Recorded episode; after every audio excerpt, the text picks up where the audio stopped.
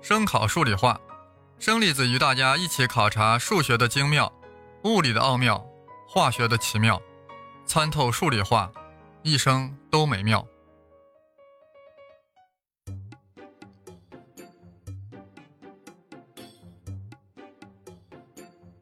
大家好，我是生粒子。今天我们谈谈原子核的一个性质，一个很衰的性质，就是放射性元素的原子核会发生衰变，而且是自动的衰变，衰变成另一种原子核。在衰变的同时啊，释放出阿尔法射线、贝塔射线和伽马射线。让我们直接接受这些内容呀，让我们感到很生硬，仿佛就是要把这些很玄乎的知识强行塞到我们的脑子里。我这里啊，准备从放射性现象的发现为切入点，一步一步的感受物理学家对衰变的认识。却说在十九世纪后半叶，有一个物理学家名曰贝克勒尔，平时专门研究荧光。啊，所谓荧光呀，就是一种冷发光，某种物质因为受到光照而冷冷的发光，这就是荧光。贝克勒尔就是研究这个的。小贝啊，如果只干这个活儿的话，估计也就平庸了。但就因为他听了一个法国科学院的报告，并当场与一个大数学家闲聊了几句，从此人生发生了骤变，一下子呀，名垂青史了。这位大数学家啊，就是庞加莱，有时也翻译成彭加勒。啊，我是不喜欢彭加勒这个音译的，听着仿佛彭加木似的，所以就叫。庞加莱，这人很了不得，是个超大的数学家，同时呀，也是个物理学家。却说那年，也就是一八九六年年初，德国的伦琴发现了 X 射线，还专门写信给庞加莱告知这一重大发现。于是庞加莱就在法国科学院做了专门的报告，恰好贝克勒尔就在场，听后很感兴趣，毕竟是研究荧光的嘛。于是就上前呀，与庞加莱闲聊。这聊着聊着呀，庞加莱就开始满嘴跑火车了，说什么这个 X 射线呀，很有可能与荧光属于同一机理，啊，还建议贝克勒尔啊也试一试荧光会不会伴随着 X 射线。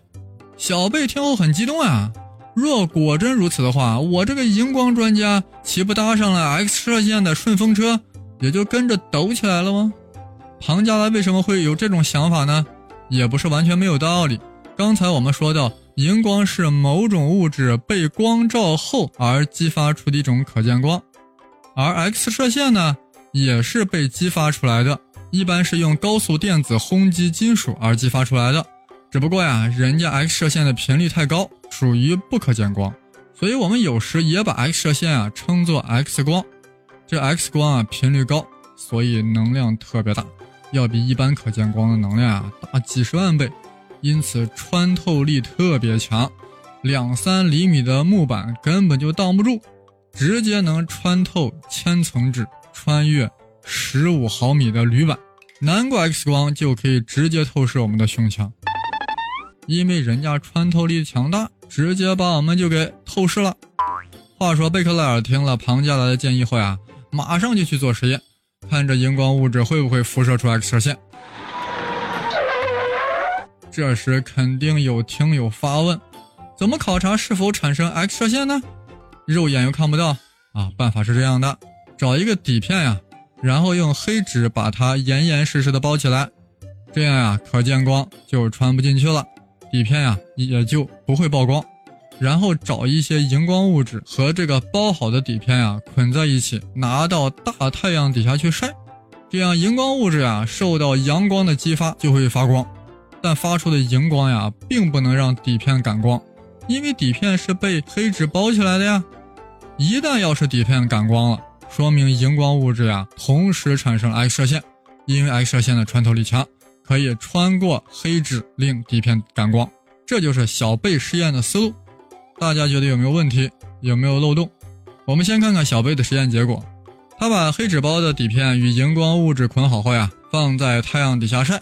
晒了几个小时后呀，发现底片感光了。小贝欣喜若狂呀，这荧光还真伴随着 X 射线。庞加莱你好牛啊！小贝马上跑到法国科学院例会上报告了实验结果。估计啊，庞加莱也听的是眉开眼笑。但是几天后，事情发生了戏剧性的变化。是这样的，小贝本来呀是要让他们在太阳底下再晒一晒，没成想天公不作美，巴黎连日阴天，没法晒太阳。于是小贝呀很无奈的将捆好的底片和荧光物质锁进抽屉了。几天后，他打开抽屉，突然冒出一个念头，想看看即使不经太阳照晒，底片会不会也有变黑的现象。结果是洗出来的底片上呀，有着非常明显的黑影。此番呀，小贝真是大喜过望呀！各位听友，知道这意味着什么吗？说明这个荧光物质呀，产生的就不是 X 射线，而是一种新的射线。为什么呢？因为无论是荧光还是 X 射线，都要经过外界的激发才能产生。这抽屉里荧光物质又没有人激发它，而它竟然能产生出一种。穿过黑纸令底片感光的射线，那一定不是 X 射线。这意味着小贝发现了一个全新的物理现象。这小贝啊，本来是想搭上 X 射线的顺风车，没想到却创造了历史。小贝之所以能创造历史呀，全靠的是他所选用的荧光物质太特殊了。如果他用的是萤火虫，我们今天就不可能提到它。那他用的是什么呢？用的是铀。金字旁的那个铀，就是后来造原子弹的铀，当然用的不是单质金属铀，用的是铀盐。我们这么一说，大家就明白了，是铀元素的放射性导致底片感光了。铀元素很奇葩，在没有人理他，也没有任何光照或其他物质激发情况下呀，自己闲着没事儿就把自己体内的物质向外辐射，把自己啊搞得越来越帅。不过，世上的奇葩从来不是唯一的。居里和他的媳妇儿后来发现土也有放射性，当然不是一般的土啊，是带金字旁的土。紧接着，居里和他媳妇儿呀又发现了两个新的元素钋和镭，而且都具有放射性。现在我们知道呀，凡是原子序数在八十三或以上的元素都有放射性，个别原子序数小于八十三的元素呀也具有放射性。看来啊，奇葩家族也有自己的百花园。这贝克莱尔发现放射性啊啊意义极为深远，启动了核物理学的诞生。小贝呀也因此流芳百世了。不过小贝的发现的确有很多偶然性。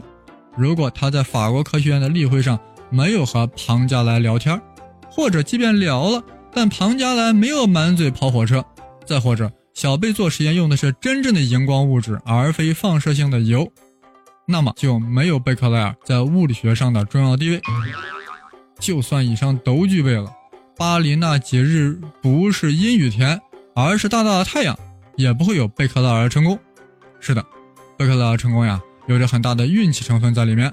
但是如果没有他自身的努力，就是再跑火车，再阴雨天，那也是白搭呀。努力了未必成功，但不努力一定不成功。如果小贝没有交好运，放射性的发现就会推迟。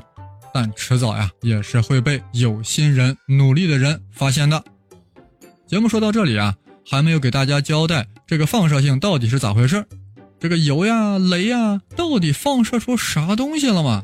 无论是小贝还是居里，乃至居里夫人都没有搞清楚。后来啊，经过卢瑟福等人的研究，才知道这伙奇葩呀，射出了三种射线：阿尔法射线、贝塔射线。和伽马射线，这些奇葩的原子核呀，放射了阿尔法射线或贝塔射线后，自己就衰弱了，衰变成了另一种原子核。这是怎么回事？原来啊，阿尔法射线就是阿尔法离子，阿尔法离子是啥？就是两个质子。那么我们来分别讲一下。原来啊，这个阿尔法射线啊，就是阿尔法离子。那阿尔法离子又是啥呢？就是有两个质子、两个中子的原子核。估计有人反应过来了，这不就是氦吗？不是氦的原子核。呃，在这里啊，我们稍微复习一下元素周期表啊，这其中前二十个元素分别是氢氦锂铍硼、碳氮氧氟氖、钠镁铝硅磷、硫氯氩钾钙。凭啥是这个顺序呢？这可不是门捷列夫随心所欲搞出来的，是根据其原子序数排列的。什么是原子序数？原子序数就是原子内部所含的质子数。大家都知道，一个原子呀是由原子核和外层电子所构成的，而原子核是由质子和中子构成的。电子带负电，而质子带正电，中子不带电。在一个完整的原子中，电子数与质子数是相同的，所以整个原子呀呈现了电中性，就是不带电，不来电。一个原子是什么元素，是由它含有多少个质子决定的，与所含中子数量无关。氢之所以为氢，因为其原子核中只有一个质子。氦之所以为氦呢，因为其核内有两个质子，以此类推。由此我们更加清楚呀，既然阿尔法粒子是具有两个质子、两个中子的原子核，那么它就是氦原子核。大家想想，一个放射性元素啊，如果放射出了一个阿尔法粒子，那么就意味着它本身减少了两个质子，那它就不是原来元素呀，它的原子序数就应该向后退两位。其原子序数就应该减少两位。现在再看贝塔射线，这个有点复杂，因为贝塔衰变啊又分了三种类型，分别是放出一个电子的贝塔负衰变，放出一个正电子的贝塔正衰变，和轨道电子俘获。我们这里啊主要聊一聊第一种情况，就是放射出一个电子的贝塔负衰变。大家必须要注意啊。贝塔负衰变中放出的电子，那可不是外层轨道上的电子，而是原子核内部跑出来的电子。估计有人懵了，原子核内部哪里有电子呢？本来是没有的，但人家这种奇葩呀，可以变出来。啊，当一个中子转变成一个质子时，就会放出一个电子。哎，这听起来挺怪，仔细一想还挺合理。中子本来不带电，是吧？那它凭啥能变成带正电的质子呢？那就是放出了一个带负电荷的电子啊，然后自己变成质子了吗？还保持了电荷的守恒。这种事儿啊，往往发生在中子特别多的原子核中。啊，中子太多了，算了，我变成质子算了。那咋变成质子？我放出一个电子，我不就变成质子了吗？相反，如果中子相对缺乏的原子核呀。就常会发生贝塔正衰变，就是原子核中的一个质子啊，转变成一个中子，同时释放出一个正电子，从而保持了电荷的守恒。正电子啥东西？就是电子的反离子，与电子的质量相同，但电荷相反。大家注意啊，无论是贝塔负衰变还是贝塔正衰变，原子序数都会改变。为啥呢？因为前者将一个质子转化为了中子，原子序数是不是就应该减去一个呀？而后者一个中子转化为了质子，原子序数是不是应该加一个呀？所以衰变就发生了。有人还会深究呀，为何中子和质子之间可以相互转化呢？按照费米的观点，中子和质子就是同一种离子的两个不同的量子状态。另外啊，杨振宁和李政道就是在贝塔衰变研究中取得突破，提出了宇称不守恒，从而获得了诺贝尔奖金。原子核在进行阿尔法衰变和贝塔衰变同时呀，还会发生伽马衰变，也就是产生伽马射线。这伽马射线啊，比 X 射线的频率更高，是能量更大的电磁波。在这里啊，我顺便把重要的电磁波呀总结一下，我将按照频率由高到低说起。伽马射线、X 射线、紫外线、可见光、红外线和无线电波。我们平时狭义的光呀，是指可见光；广义的光呀，也没有形成啥固定的范围。反正呀，光就是电磁波。以上罗列的那些啊，都是电磁波。但电磁波呀，具有波粒二象性，所以那些东西啊，也都是光子。只不过是呀，频率不同的光子。大家需要记住呀。就是频率越高，光子的能量啊就越大。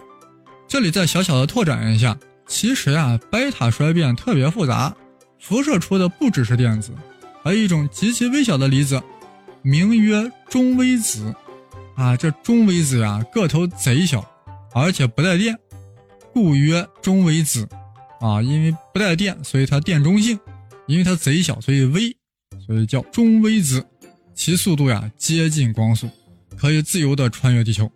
对我们人来说啊，更是不在话下。据说每秒钟呀都会数以十亿计的中微子穿过我们的眼球，你们看到了吗？反正我没看见。难怪啊，它有一个外号叫“鬼微子”。最后我要强调一下，原子核的衰变啊是一个随机事件，也就是说，这个原子核什么时候衰变啊是无法预知的，是完全随机的。物理学家啊，只能算出半衰期，就是衰变一半所需要的时间。如果一种放射性元素半衰期是一天，那么则每过一天啊，该元素数量啊就会少一半，啊，再过一天呢，就少了剩下的一半。但物理学家无法知道具体某个原子核什么时候衰变。那么，到底是物理学家目前没有能力知道呢，还是衰变本身就是完全随机的呢？这在物理学界啊有很大的争议，目前呀尚无定论。这个问题其实就涉及到了很多人特别关注的薛定谔猫的问题。关于这一点的深入解读呀，大家可以前往培智三问胡先生，在那里啊我将会做出专门深入的解读。